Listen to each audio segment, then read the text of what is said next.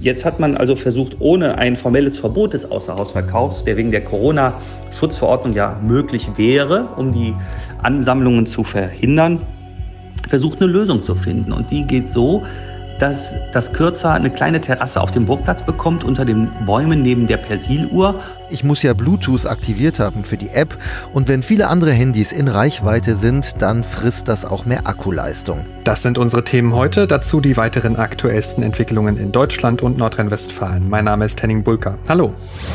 Coronavirus in NRW. Die Lage am Abend. Ein Podcast-Spezial der Rheinischen Post. Eine neue Folge unseres Podcasts zur Corona-Krise in NRW. Ein Spin-off unseres Aufwacher-Podcasts. Schön, dass ihr mit dabei seid. Ich hoffe, es geht euch gut. Wir beginnen mit einem Blick nach vorne, was jetzt am Wochenende auf uns zukommt. Und zwar einmal mehr ein besonders genauer Blick auf die Düsseldorfer Altstadt.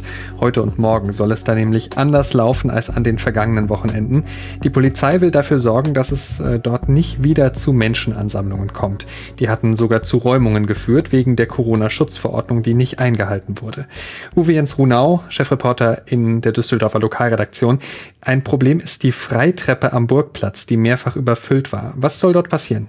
Ja, Henning, die Stadt hat wirklich große Probleme gehabt an den vergangenen Wochenenden in der Altstadt, und zwar an der Freitreppe und äh, auf der Kurzstraße in der Altstadt, die auf den Burgplatz äh, zuläuft. Bei der Freitreppe äh, ja, kam es ganz einfach zu einer riesigen Ansammlung von Menschen und äh, irgendwann, meist gegen Mitternacht, äh, fanden dann Räumungen statt. Und jetzt versucht man äh, auf der Freitreppe ja, Platz zu schaffen zwischen den Gruppen, indem es Schraffierungen gibt, auf die man sich nicht setzen darf. Das soll jetzt am heutigen Freitag zum ersten Mal umgesetzt werden und Stadt und Polizei versuchen, so ist das neue Konzept, vor die Lage zu kommen. So nennen das die Fachleute. Das heißt, bevor es ganz voll wird, wird dann eben geräumt, äh, beziehungsweise werden Maßnahmen ergriffen, die eine, eine wirkliche Räumung verhindern sollen. Das heißt, äh, beispielsweise wird äh, der Platz mit Licht geflutet. Äh, es sind große Anlagen da vor einigen Jahren angebracht worden und die würden dann eingeschaltet. Dann soll es gezielte Ansprachen geben, eben die Abstände einzuhalten, da man sonst räumen muss. Das soll ausprobiert werden. Notfalls ja, kann es auch wieder zu einer Sperrung der Freitreppe kommen.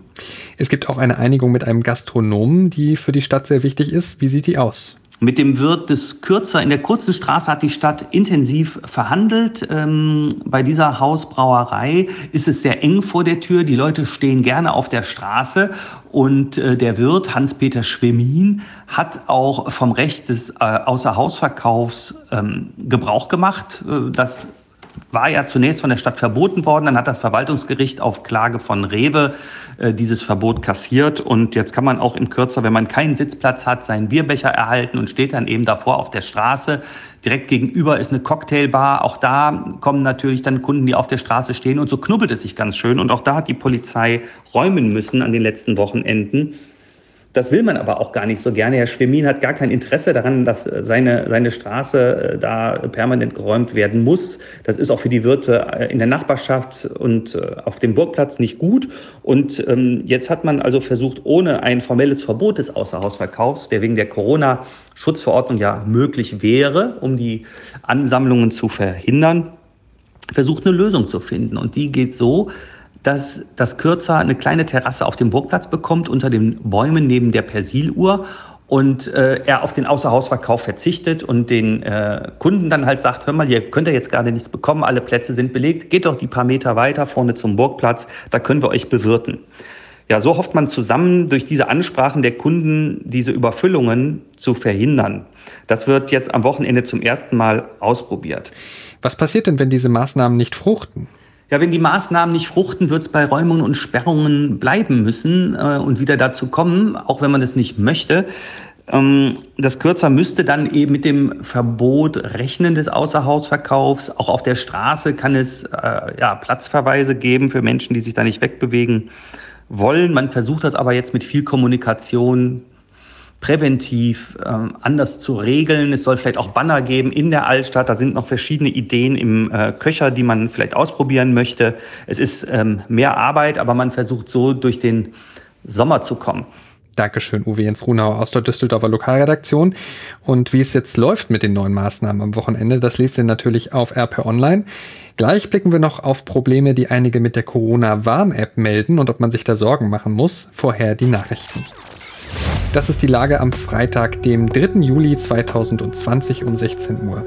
In NRW gibt es mit Stand Mitternacht 43.660 bestätigte Fälle, 39.391 Menschen sind wieder genesen. Damit sind gut 90 Prozent aller bislang erfassten Infizierten in NRW wieder gesund. 1686 Menschen in NRW sind bislang an den Folgen einer Covid-19-Erkrankung gestorben. Somit endet einer von 26 bestätigten Infektionsfällen bei uns zurzeit tödlich. Die aktuellen Zahlen auch für eure Stadt oder euren Kreis findet ihr auch immer auf RP Online. Bislang gibt es gegen das Coronavirus keinen Impfstoff und kein zugelassenes Medikament. Nun hat die EU-Kommission einem vielversprechenden Wirkstoff unter Auflagen die Zulassung für den europäischen Markt erteilt, und zwar dem Wirkstoff Remdesivir. Die Entscheidung gab die EU-Kommission heute bekannt. Die heutige Zulassung eines ersten Medikaments zur Behandlung von Covid-19 ist ein wichtiger Fortschritt im Kampf gegen das Virus, erklärte Gesundheitskommissarin Stella Kyriakidis. Die Zulassung sei im Schnellverfahren weniger als einen Monat nach dem Antrag ergangen. Remdesivir gilt als eine von wenigen wirksamen Arzneien bei schweren Fällen der vom Coronavirus ausgelösten Lungenkrankheit. Es kann Studien zufolge den Krankenhausaufenthalt verkürzen. Die Europäische Arzneimittelagentur EMA hatte die Zulassung für Patienten ab zwölf Jahren empfohlen, die eine Lungenentzündung haben und mit zusätzlichem Sauerstoff versorgt werden müssen. Die Stadt Lünen hat bis auf weiteres ein Badeverbot im Seepark verhängt. Grund dafür ist die Sorge, dass sich das Virus dort verbreiten könne. Die Gefahr durch Corona ist noch nicht vorbei. Das sehen wir aktuell in anderen Städten und Kreisen in Deutschland. Wir wollen mit dem Badeverbot verhindern, dass Lünen zu einem weiteren Corona-Hotspot wird, erklärt der erste erste Beigeordnete der Stadt Lünen, Uwe Quitter. Zwar verhalte sich der Großteil der Seeparkgäste verantwortungsbewusst, jedoch gäbe es zu viele Besucher, sodass die Abstandsregeln nicht eingehalten werden können, heißt es bei der Stadt. Aus den vergangenen Jahren wisse man, dass bei gutem Wetter pro Wochenende bis zu 15.000 Besucher in den Park kommen. Laut Stadt kommt der Großteil aus anderen Städten.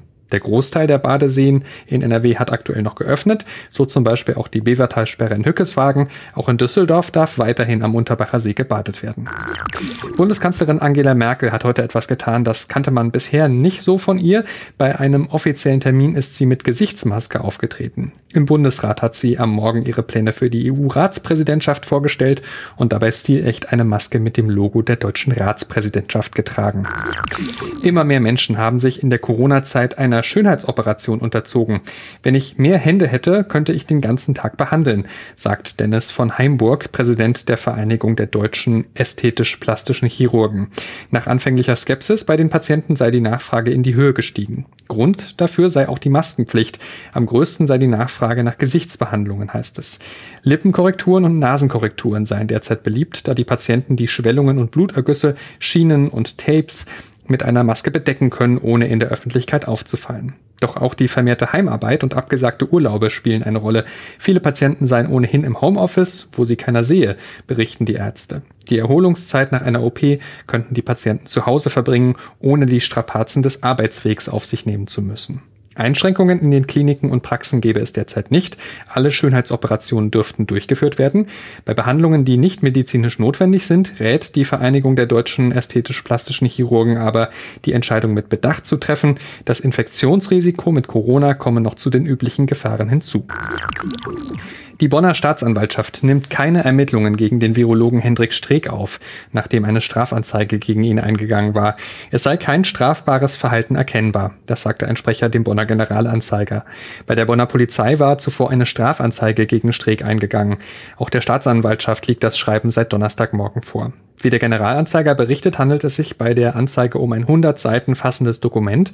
Der Verfasser, der sich selbst als Wissenschaftler ausgibt und nach ersten Erkenntnissen in einer Stadt bei Stuttgart lebt, soll Streeck darin unter anderem vorwerfen, im Zusammenhang mit der Heinsberg-Studie Forschungsergebnisse erfunden und Falschangaben gemacht zu haben.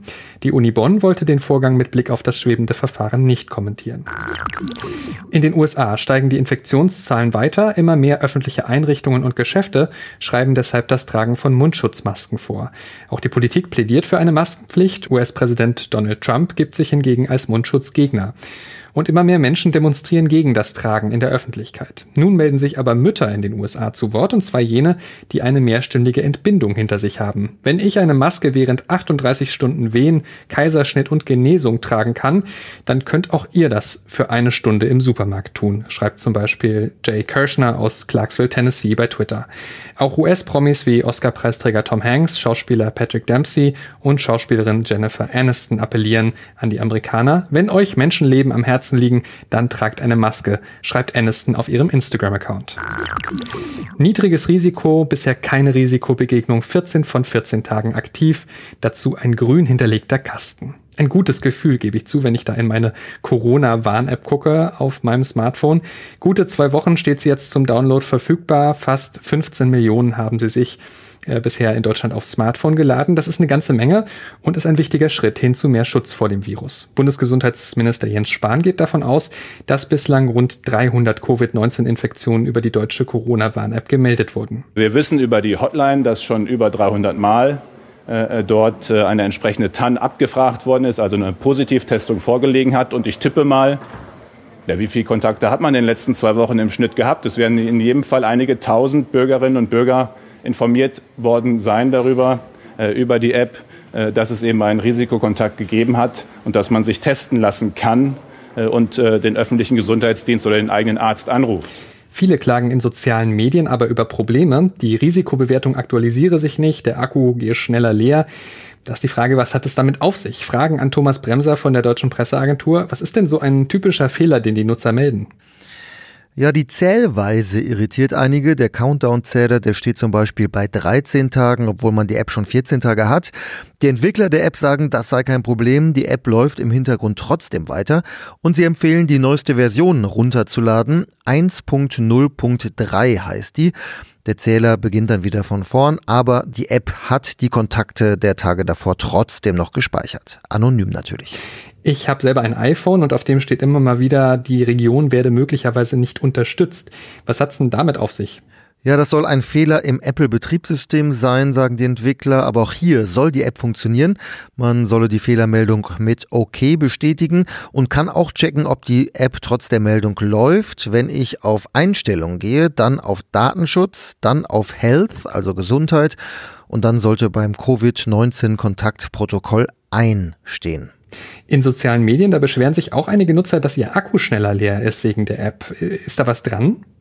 Ja, schon, aber es schwankt sehr, je nachdem, welches Modell ich habe, wie sehr ich das Smartphone nutze und ähm, ob ich viel unter Menschen bin, denn ich muss ja Bluetooth aktiviert haben für die App und wenn viele andere Handys in Reichweite sind, dann frisst das auch mehr Akkuleistung. Generell ist es aber nicht ganz so dramatisch, wie es einige schildern, das haben Tests von Experten ergeben. Ich kann auch in den Stromsparmodus gehen. Beim iPhone geht das unter Einstellungen und dann Batterie. Und wenn ich zu Hause bin, allein oder mit der Familie, dann kann ich Bluetooth auch ausschalten. Thomas Bremser von der DPA, danke für diese Infos. Habt ihr eine Frage rund um die Corona-Krise? Schickt uns dazu eine WhatsApp, wenn ihr mögt, gerne auch als Sprachnachricht. Die Telefonnummer ist die 0171 9038099.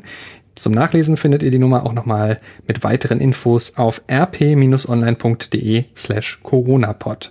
Ihr könnt mir auch eine E-Mail schreiben, wenn ihr eine Frage stellen wollt, an henning.bulka.rheinische-post.de und auf Twitter bin ich at San Pietro. Das war Coronavirus in NRW, die Lage am Abend. Wenn euch dieses Format gefällt, dann, ihr kennt das vielleicht schon, abonniert gerne unseren Aufwacher-Podcast, um auch die nächsten Folgen nicht zu verpassen und empfehlt uns gern weiter. Oder aber ihr lasst uns ein RP Plus Abo da und unterstützt so unsere Arbeit. Danke an alle, die das schon tun. Das Angebot findet ihr auf rp-online.de slash Aufwacher-Angebot. Weitere Entwicklungen gibt es dann natürlich auf RP Online, wie immer, und akustisch sind wir dann wie gewohnt wieder am Montag für euch da im Aufwacher. Ich bin Henning Bulka, schönes Wochenende und bleibt gesund. Ciao, ciao. Mehr bei uns im Netz www.rp-online.de